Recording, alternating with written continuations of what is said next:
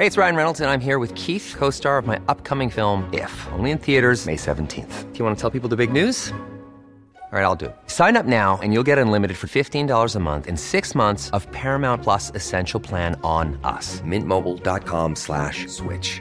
Upfront payment of $45 equivalent to $15 per month. Unlimited over 40 gigabytes per month. Face lower speeds. Videos at 480p. Active Mint customers by 531.24 get six months of Paramount Plus Essential Plan. Auto renews after six months. Offer ends May 31st, 2024. Separate Paramount Plus registration required. Terms and conditions apply if rated PG. El excomisionado nacional de la influenza, Alejandro Macías, indicó que la carga de trabajo que lleva el personal de salud por la pandemia de COVID-19 y el cansancio, este cansancio acumulado por meses con jornadas extenuantes, está pues imponiendo una carga, una carga emocional, una carga eh, pues también de de, cansancio a los médicos de nuestro país.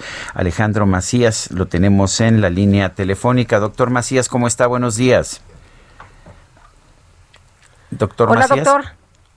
A ver, parece que no nos está escuchando. Vamos a tratar de. La comunicación. Oye, fíjate que me acaban de... pues, ahí, está el doctor, ¿ya? Doctor, buenos días. Hola, doctor. escucho, sí. Sí, gracias, doctor. Cuéntenos eh, cómo, cómo, cómo, es, cómo, cómo está viendo esta situación, esta carga de tensión de trabajo, de presiones que han, han sufrido no solamente los médicos, las enfermeras y todo el resto del personal médico de nuestro país. Sí, Sergio.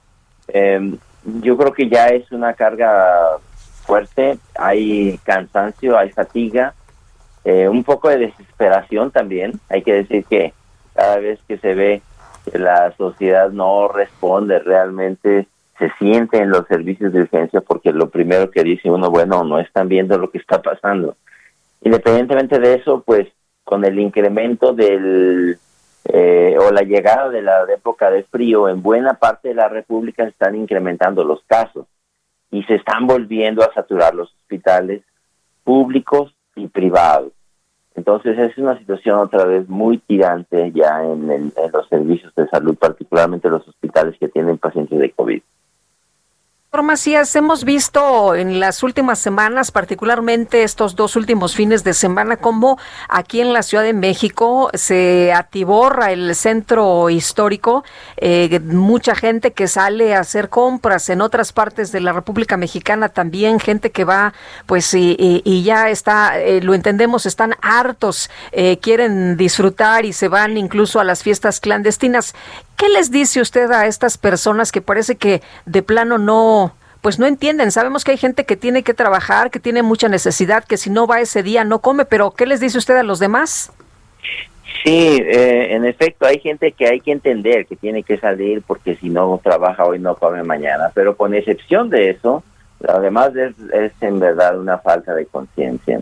Exigimos del gobierno, está bien, al gobierno hay que exigirle, criticarlo, hay que exigirle todo lo que se pueda, pero también hay que decir que, el semáforo está dentro de cada uno de nosotros.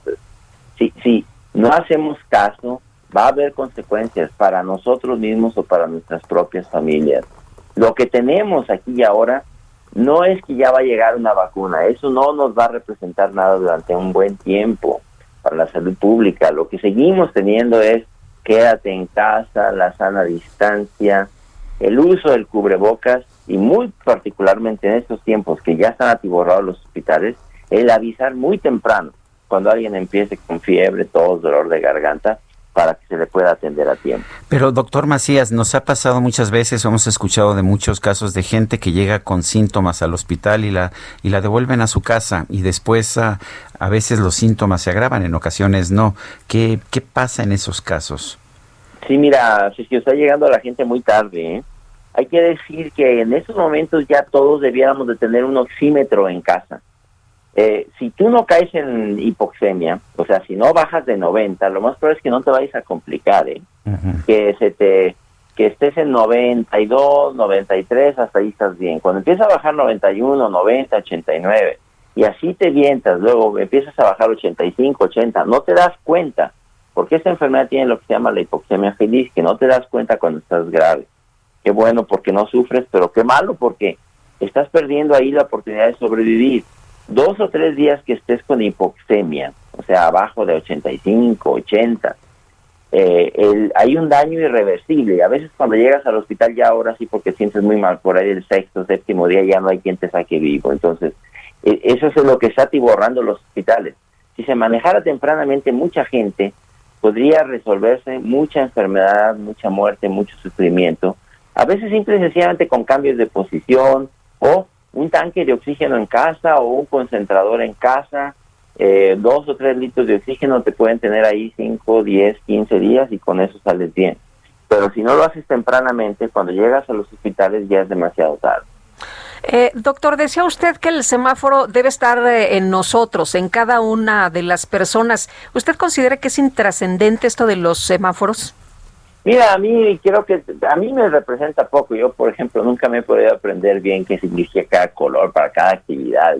Yo creo simple, yo lo único que veo es hospitales llenos, terapias intensivas que ya no tienen lugar y con el solo hecho de que nos digan hay mucha actividad debiera ser suficiente para hacer conciencia de las de, quedarse en casa, la sana distancia, todo eso que hemos dicho. Em, a mí sí me parece que el semáforo no significa demasiado, porque ya además el gobierno ha perdido la, la capacidad de regular eso, como decía, eso debe estar en cada quien. Eh, el, el gobierno puede actividad mucha puede perdón controlar mucha de la actividad regular pero o formal pero no la informal y eso es prácticamente incontrolable. La gente que simple y sencillamente no hace caso también eso es demasiado. Bueno hay algo que deberíamos estar haciendo diferente sí desde luego muchas cosas. Nosotros a nivel particular eh, controlarnos eh, hacer ejercicio controlar nuestras enfermedades, el que tenga diabetes que la controle, el que tenga sobrepeso que se preocupe por eso, hacer ejercicio, como decía, todo eso es, es algo que nos corresponde a todos y cada uno. Y no salir si no tienes que salir, eso debíamos estarlo haciendo diferente porque como decía Lupita ahorita a la entrada, es evidente, con nada más que salgas toda la calle, la gente que simple y sencillamente ya no está haciendo caso. Yo creo que tenemos que poner los pies en la tierra, que es una situación eh, muy difícil y estamos atiborrando los hospitales. Muy bien, doctor, para las personas que se van a reunir en las Navidades y que dicen que nada más van a estar con la familia o los amigos que están invitando que nada más dicen, bueno, que al cabo que nada más somos nosotros y nos hemos cuidado un montón y no vamos a hacer más de seis, ¿qué les dice?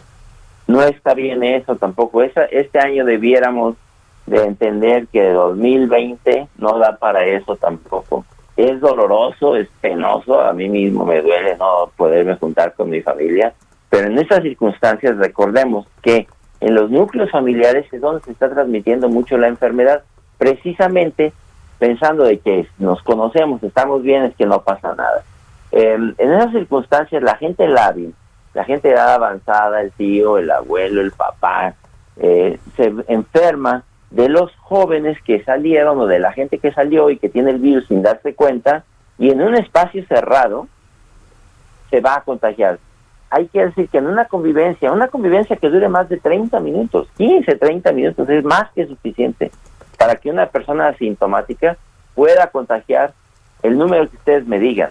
Eh, los estudios de brotes muestran que un sol, una sola persona asintomática puede contagiar 50, 60 personas si se dan las condiciones. ¿Qué condiciones son? Precisamente las de las fiestas navideñas, espacios cerrados donde hay un grupo de personas respirando el mismo aire. Y eso, la Navidad no es excluyente, por el contrario. Pues muy bien, lo tomaremos en cuenta. Doctor Macías, muchísimas gracias. Gracias, Sergio Lupita, cuídense. Gracias, doctor. Claro que sí, lo haremos. Muchas gracias.